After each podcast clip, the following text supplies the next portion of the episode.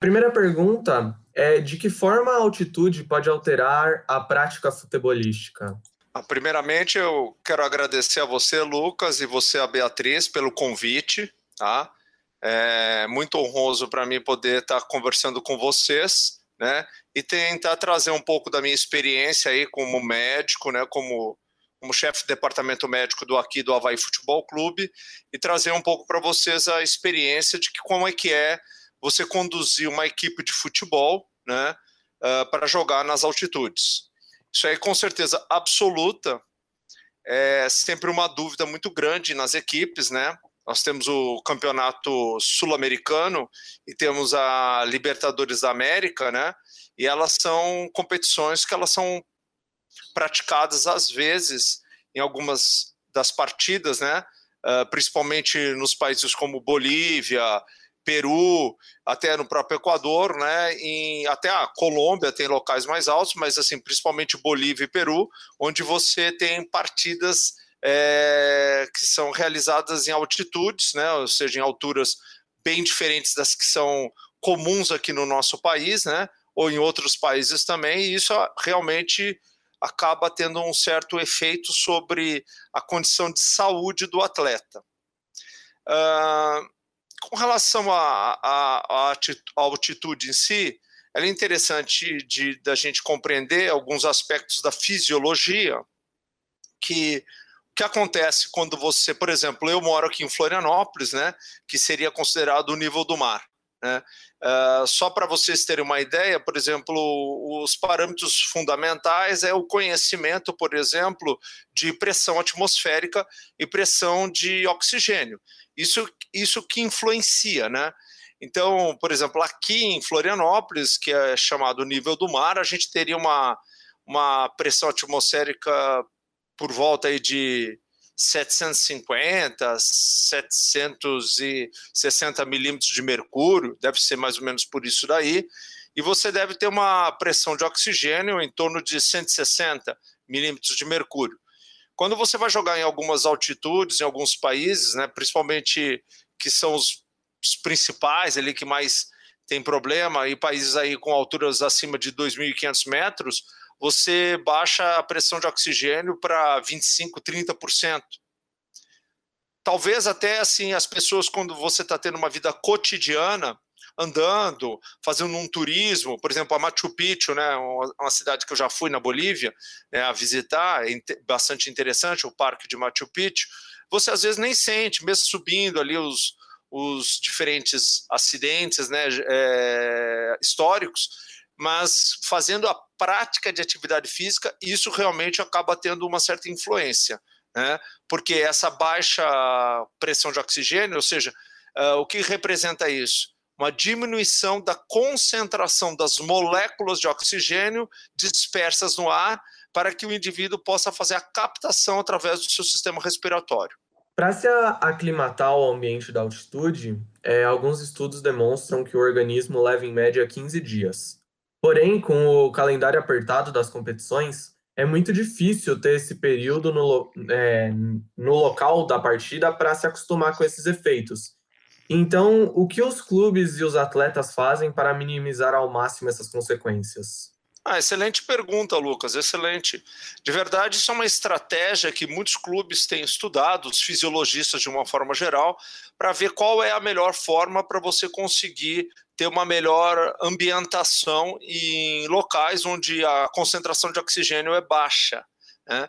Então, existem várias teorias sobre isso. De verdade, o período ideal para você fazer uma aclimatação é em torno de cinco dias. Cinco, seis dias, sete dias, uma semana, você já estaria aclimatado ao ambiente diferente da pressão de oxigênio. Mas com certeza absoluta, mesmo sendo sete dias, é bastante diferente e bastante difícil principalmente não só na questão do, do, do, calendário, como a própria estratégia logística de um clube de futebol. Porque você muda toda uma equipe para ficar sete dias num local que não é a sua casa, com custos altos, treinando, tentando manter um nível de treinamento para se aclimatar apenas pela pressão de oxigênio, e muitas vezes até não conseguindo, porque isso é uma média, né? Sete dias é uma média para as pessoas, mas os organismos eles não funcionam igual. Com certeza absoluta, o número que você apresentou de 15 dias pode acontecer e pode ser necessário para alguns indivíduos em especial. A média é 7 dias, mas pode realmente chegar a 10, 12, 15 dias. Então, isso também não te favoreceria uh, muitas vezes na, na equipe como um todo. Uma estratégia bastante interessante que ela foi desenvolvida é o chamado atividade rápida. Então, o indivíduo chega muito rápido naquela região, que é diferente para ele, para ele tentar se para tentar nem se aclimatar, ele não ter nem os efeitos sobre, sobre a altitude. Então, para isso é feito em duas escalas. O indivíduo ele vai à primeira escala em um nível mais baixo, e aí ele fica naquela escala, mas ele tem, na verdade, um voo ou um transporte muito rápido para o local de altitude, uh, chegando lá em torno de, no máximo, uma ou duas horas, que quase que é em cima do momento que ele vai fazer a prática de atividade física. Isso é muito comum nas, nas competições de futebol aqui na América do Sul. Você faz a partida de futebol no intervalo de cinco no máximo seis horas para que você não tenha nem os efeitos da altitude. Os, alguns estudos mostram que, na verdade, o efeito da altitude ele começa a aparecer em torno de 5 a 6 horas, ele se intensifica em 24, 20, 24 horas, e em, em 36 horas você está sobre o chamado efeito do mal da montanha, né? que é esse, esse esse efeito de rarefação oxigênio e o teu organismo começa assim a estar sob esse efeito. Então, de verdade, uma estratégia interessante, como você perguntou, uma estratégia interessante é você tentar chegar o máximo possível rápido na região, fazer a prática esportiva da competição e depois, logicamente, pode até permanecer lá, mas a competição já ocorreu, então os efeitos sobre o atleta em si, eles não serão tão importantes para o efeito da performance na, na partida. Eu queria que você, se você pudesse comentar um pouco sobre essas práticas que os clubes já usaram ou se ainda usam, é, que podem ser perigosas para os atletas, como doping sanguíneo, que eu pesquisei um pouco sobre isso. É, como que, por que, que é perigoso? Qual, qual é a precaução? Então, uh, o doping, de uma forma geral, não é uma coisa que a gente deve, em hipótese alguma, é estimular na prática do esporte de alto rendimento. É importante a gente entender que doping é uma forma ilegal de você conseguir uh, capacitação física para superar o seu adversário. Uh, de verdade, no doping, você tem considerado como doping até as substâncias que te favorecem e tem as, as substâncias que não te favorecem, né? Mesmo substâncias ilícitas que não favorecem, porque elas são um mau exemplo, né? A gente deve levar que o esporte em si ele é um exemplo de saúde, né, de boas práticas, de educação e, consequentemente, não deve estimular nenhum tipo de prática ilícita. O, o doping que você acabou de, de salientar, que é a, a, o aumento do, da quantidade de sangue agudamente, né, que é a eritropoetina, ela é considerada doping porque de verdade você aumenta rapidamente para o teu sangue uma capacidade de transporte de oxigênio uh, a qual você não está acostumado. Ela, na verdade, é, a, é, o grande efeito da altitude. Todo indivíduo que mora em, em, altitude, então, por exemplo, você fala assim, ah, e um indivíduo que mora, por exemplo, uh, numa cidade como Potosí, que fica acho que 4 mil metros, sei lá, alguma coisa assim, 3 mil e poucos metros, uma, é uma cidade muito alta, né? Então, assim, como é que esse indivíduo tem? Ele tem, na verdade, o, o hematócrito dele elevado. Então, ele normalmente tem um hematócrito acima dos valores que a gente encontra na grande população. Só como um fator de referência, um hematócrito normal, ele varia um pouco, lógico, mas ele varia entre 32 a 42, 44, dependendo se for homem se for mulher. Os indivíduos que têm esse aumento, induzidos pela baixa pressão de oxigênio, pode chegar a níveis em torno de 52, 55, 56. O que, que é isso? Isso, na verdade, é uma concentração de células dentro de um fluido que é o plasma. Qual é o grande risco? Você tem um aumento muito grande dessas células e o sangue ficar muito concentrado. Isso aumenta muito o risco de tromboembolismo, que é a coagulação do sangue e a obstrução de vasos, que pode ser vasos de suma importância, como vasos cerebrais, levando a acidentes vasculares, vasos cardíacos, levando ao infarto, ou obstrução de vasos importantes né, da circulação dos tecidos corporais, intestino, outras uh, estruturas importantes do corpo, como o rim. Então, na verdade, o risco de você fazer esse tipo de doping, que é um doping biológico, é você levar a alterações sanguíneas abruptas de forma que o teu próprio organismo não consegue se adaptar e levar a riscos desse tipo.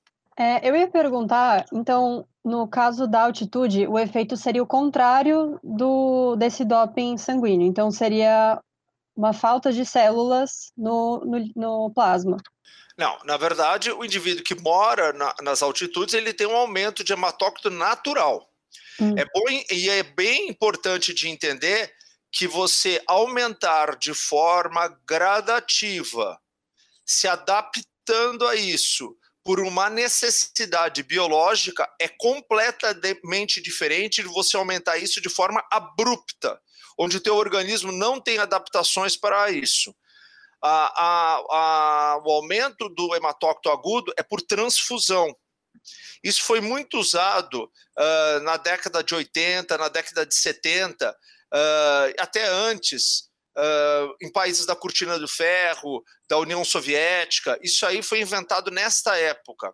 O indivíduo tirava o sangue dele próprio, estocava o sangue e no dia da competição ele infundia o sangue dentro do corpo dele. Então ele passava a ter um transportador de oxigênio muito acima do que se poderia esperar com treinamento. Isso, na verdade, para as atividades agudas, elas são até interessantes, elas são excelentes mas elas podem trazer grandes riscos para a saúde desse atleta. Isso aí é banido do esporte, porque uh, muitas pessoas sofreram com isso daí, até problemas importantes, não de morte, mas pode causar morte, mas acidentes vasculares que levam, logicamente, a riscos e danos uh, da saúde muito sérios. Agora, quando o indivíduo ele se adapta a isso de forma gradativa, que seriam, por exemplo, tanto os atletas como os moradores dessas, uh, desses países de alta, de grande altitude, é diferente porque existe toda uma adaptação orgânica para isso daí. E é importante a gente lembrar que essas adaptações biológicas, elas são, são importantes, são necessárias, porque o organismo humano, ele é muito flexível e muito adapta, ele tem muitas adaptações. Então, para você viver e conviver adequada, adequadamente numa região dessa, há necessidade de você ter um maior número de transportes de oxigênio em vista da rarefação do oxigênio natural. Então, no caso, então, de um atleta que treina normalmente na altitude e ele vai, por exemplo, numa Olimpíada competir a, numa altitude mais baixa. Então, acontece essa adequação orgânica também. Então, ele e é rápida também ou demora mais porque ele já chegou no nível maior. De verdade, isso é uma coisa bastante interessante, porque a, haveria de se pensar, então, que os indivíduos poderiam fazer assim. Já que se eu começar a treinar em altitude, eu vou aumentar a minha concentração sanguínea, de hematócrito e de, transporta, de, de hemoglobina, desculpa, de transportador de oxigênio, eu vou começar a treinar só nas altitudes, eu vou para uma Olimpíada que é no nível do mar e eu vou ter vantagens biológicas em relação a isso. Infelizmente, isso não é o que ocorre. Uh, esses indivíduos que às vezes estão nesse nível, eles não conseguem atingir grandes capacidades físicas, apesar de aumentar a concentração de transportador. Por quê? Porque de verdade o oxigênio rarefeito, lógico, aumenta em alguns fatores, mas prejudica em outros. Porque esses indivíduos, mesmo esses indivíduos, às vezes, quando são submetidos a grandes níveis de treinamento, que é o necessário para você chegar numa Olimpíada em capacidade de competir atletas de alto nível, você precisa fazer muito esforço físico. E isso, às vezes, não é, necess... não é possível. Né? Então, uh, acontece às vezes até o contrário. Esses indivíduos, quando eles baixam para. não, não em todos, mas quando eles baixam para o nível do mar, uh, eles sofrem também um processo de adaptação porque as células param de funcionar adequadamente no transporte. Então, também parece que precisa essa adaptação contrária, né? O organismo humano, ela é interessantíssimo, né? É maravilhoso, porque ele realmente sofre adaptações dos dois lados, né? É, no ano de 2007, a FIFA chegou a proibir é, jogos na, na altitude, justamente por uma, por uma preocupação, digamos assim, com a saúde dos jogadores. Só que logo depois, depois de uma série de protestos, principalmente desses países que o senhor falou, né, é, Bolívia, é, Equador, Colômbia, é, que jogam geralmente nessa, em cidades mais altas, houve a, a, a suspensão do veto. É, Para o senhor, essa é uma justificativa válida? É, você impedir jogos de acontecerem nessas altitudes por essa questão da, da, de talvez um prejuízo da saúde do atleta? Então, isso aí eu acho que foi por volta de 2000 e quando você falou 7, né? 2007. É, de verdade, o que, que aconteceu? A FIFA ela fez uma proibição por uma pressão dos clubes, principalmente aqui, aqui no campeonato mundial, aliás, nas eliminatórias da Copa do Mundo, aqui na região sul-americana. Brasil e Argentina, fundamentalmente, que eram times uh, que eram os mais prejudicados, e também são os, eram os times, e são, na verdade, os times com maior qualificação técnica, quando eles iam jogar com esses países, e eles, na verdade, acabavam sempre escolhendo uh, os estádios mais altos possíveis e treinavam nessas altitudes, eles sabiam que, por exemplo, dentro de uma eliminatória, se ele levasse um país como o Brasil e a Argentina, ele teria uma vantagem né, pelo menos na qualidade de saúde no segundo tempo, pelo menos. Foi até nesse período que começou a se ter estratégias em relação a isso daí. De verdade, o que, que aconteceu? Uh, a, a, FIFA, a primeiro momento, ela aceitou esse, vamos dizer, essa queixa, essa, esse pedido de veto estabeleceu uma altura máxima em torno de 2.000 e alguma coisa, acho que 2.500 metros, alguma coisa do tipo assim.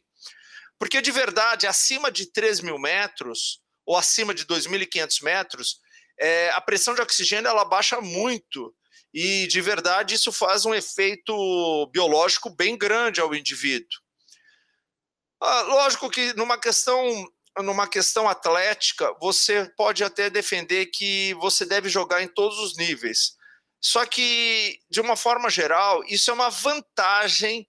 Então, veja, um doping natural que essas equipes acabam tendo e que elas não levam depois, veja, após as eliminatórias.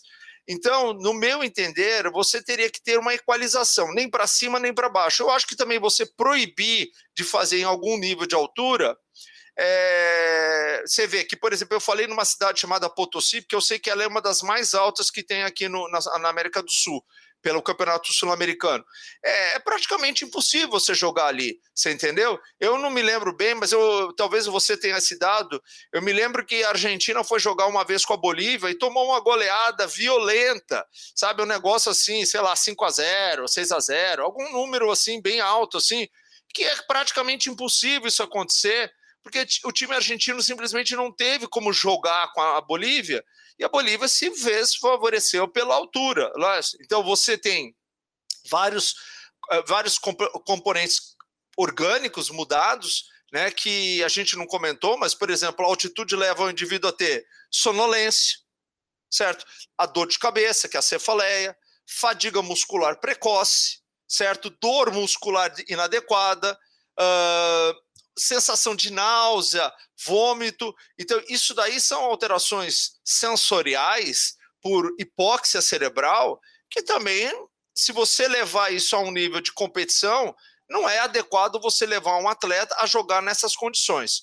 Mas, logicamente, as estratégias, como a gente no começo a gente falou, né, elas são fundamentais e elas acabaram por minimizar isso. Tanto que eu acho que hoje existe um, posso até estar errado, mas existe um padrão máximo de altura que eu acho que é entre 2.750 a 3.000 metros. Acho que no máximo não tem mais essas, esses jogos nessas, nesses campeonatos, pelo menos as eliminatórias da Copa do Mundo não tem mais nessas alturas uh, tão intensas assim, até porque, de verdade, no meu entender, se a gente for olhar também na questão doping, é, é um doping também. Então, então também você não está colocando condições iguais para todo mundo. A gente entrevistou um, um, um, jogador, né, um jogador brasileiro que chegou, que fez partidas na, na altitude, e ele conta que sente câimbras mais rápido do que normalmente, né? É, principalmente nos primeiros, nos primeiros jogos, nos primeiros treinos nesse, nesse local. É, eu queria saber por que, que, que tem essa. A, começa a sentir mais as câimbras. Ele contou também que fica mais complicado de dormir. Eu gostaria de saber quais. Por que, que isso acontece? Então, isso tem a ver com a pressão de oxigênio. Então, você tem pouco molécula livre, o teu organismo tem uma certa dificuldade de captação.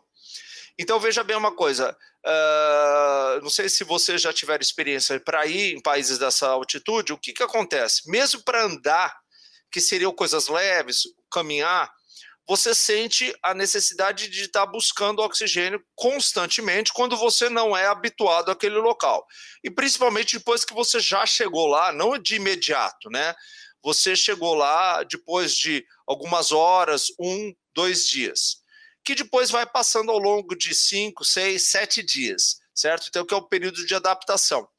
Mas, lógico, quando você faz prática de atividade física buscando rendimento, que é prática de futebol, por exemplo, um jogador de futebol, ele treina, quando ele está treinando as atividades em média, ele, ele corre em torno de, de 7, dependendo da posição, a 10 quilômetros né, no treinamento.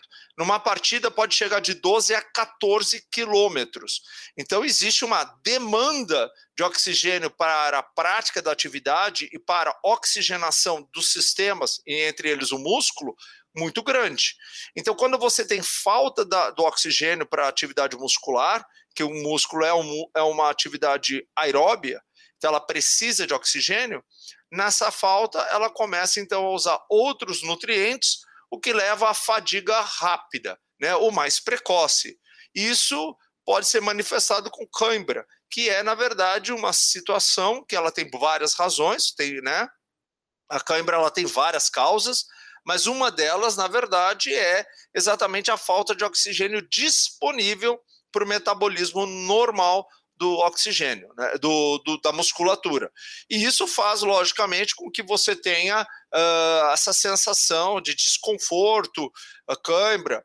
E na questão de dormir, é a mesma coisa, você, se te falta oxigênio. Agora, uma coisa bastante interessante que ocorre nesses países é, com altitude elevada, é, não é só a rarefação do, do oxigênio, mas também uh, o clima, ele é muito seco e essa secura ela leva também a uma, um ressecamento das vias aéreas.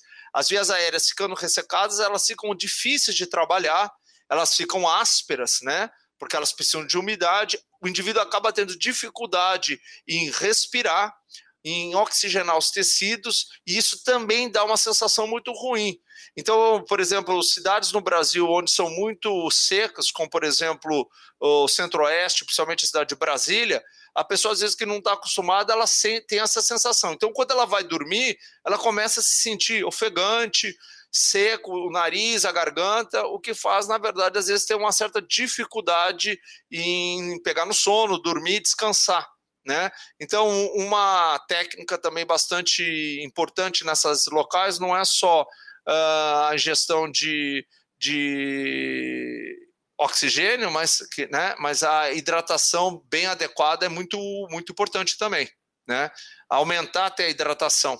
Eu queria só uma dúvida, é, expandindo um pouco do futebol, mas então a altitude ela dificulta que esses países se tornem potências esportivas, porque você disse que quando eles mudam, quando eles vão para outro é, outro país para competir, eles também têm a, o desempenho deles afetado. Isso está relacionado com fora a condição socioeconômica dos países, lógico. Bom, Beatriz, a tua pergunta é bem complexa, né? Eu poderia dizer para você que isso seria um fator uh, importante, mas o fator socioeconômico ele nunca pode ser esquecido, porque um atleta ele, ele nasce né, desde criança, né, porque está associado a vários fatores, genética, que é fundamental, sem dúvida nenhuma, nutrição na primeira e segunda infância e, logicamente, desenvolvimento neuromuscular. Tudo isso está envolvido em educação. Né? Então, esses países, na verdade, eles sofrem da altura, da altitude, com certeza absoluta, mas ele, o país inteiro não é na altitude. Né? O Equador mesmo tem cidades ao nível do mar. Né? Hum. Então, veja, não é todo em altitude. Então, o Chile tem os Andes, mas tem também o nível do mar, e assim por diante. Então, não é todo o país nas altitudes, existem picos, pontos de altitude. Mas para você se transformar é, numa potência esportiva, você veja que o Brasil mesmo não tem tantos, tem altitude, mas não tem essa altitude, e nós não somos uma potência esportiva. Né? Nós temos, talvez, em alguns esportes, alguns elementos é, esportivamente superiores, mas nós não podemos dizer que nós somos um país de potência esportiva, porque a potência esportiva ela é bastante complexa na questão da construção dos atletas. Os atletas eles são na verdade lapidados a, através na de, de estudos, de treinamentos e obviamente de procura desses indivíduos que você vai encontrá-los ao longo dos anos e de uma política voltada para isso. Eu falei para vocês no começo da entrevista sobre a antiga União Soviética, né? e os países da cortina de ferro, né? Não sei nem se vocês se lembram bem disso, devem ter estudado, né? Vocês são jovens, eu vejo assim, né? Mas assim, então é, é interessante a gente lembrar na história da Alemanha Oriental e que eles, na verdade, eram grandes potências esportivas, mas eles tinham uma cultura e uma política voltada para isso. Isso é muito importante porque de verdade você precisa construir um atleta de alta performance. O atleta de alta performance ele existe, mas ele na verdade precisa ser construído ao longo de, de várias várias estratégias. Entre elas, eu garanto para vocês, uh, vem a nutrição, a educação e, obviamente, a cultura do, do, da prática esportiva. Lógico, vocês poderiam aí, que vocês são estudantes e são estudantes de jornalismo, poderiam, podem ter estudado e falar assim: ah, mas eu tenho um exemplo para você uh, de tal atleta que saiu de um nível muito baixo e se transformou um grande atleta. Não, não há dúvida nenhuma. Mas a gente não deve viver das exceções, a gente deve viver da regra. A toda regra existe exceção. Esse indivíduo, com certeza absoluta, se ele tivesse no meio mais adequado, ele seria um excepcional atleta. Porque mesmo em níveis é, desfavoráveis, ele conseguiu se despontar. Aí eu, então, em relação a esses países da altitude, eu não diria que só a altitude faz eles não serem bons atletas. Uh, eu acho que é um contexto maior. E até porque o país em si não é todo na altitude. Eu vou fazer uma, só um, uma colocação para vocês, vocês não me falaram, mas é uma coisa interessante. A gente poderia ter entrado isso quando a gente foi falar de doping. Na verdade, existe o hábito nesses países de, de coca, né? Vocês já ouviram falar nisso ou não? Chá da coca, mascar a folha da coca, né? É importante lembrar que isso é doping, né? Muitos jogadores do Brasil já foram pegos nisso daí de forma talvez inadvertida, né? Uh, fazendo uso desse tipo de substância, né? Uh, o último aí foi o Paulo Guerreiro ali no Internacional, mas ali ele pegou o gancho mesmo, né, ele não conseguiu se safar, porque isso aí já está mais que conhecido que é, é uma substância utilizada, uh, veja, nesses países, principalmente Peru, uh, Equador e, e Bolívia, né, para aguentar a altitude, porque ele, ele, é um, ele, ele tem um efeito vasodilatador que melhora principalmente dor de cabeça, né, a cefaleia e a sensação de mal-estar, enjoo, né, por vasodilatação cerebral. Mas ele é um doping, né? Ele é considerado um vasodilatador. Os vasodilatadores eles vasodilatam tudo, né? Então até o, o sistema respiratório. Então ele é considerado doping e não deve ser utilizado. Bom, eu, eu agradeço imensamente essas respostas, eu tenho certeza que elas vão, vão ajudar muito na construção da matéria, né? Obrigada também, de verdade. Eu que agradeço a vocês, viu? Espero que vocês se tornem grandes jornalistas, viu?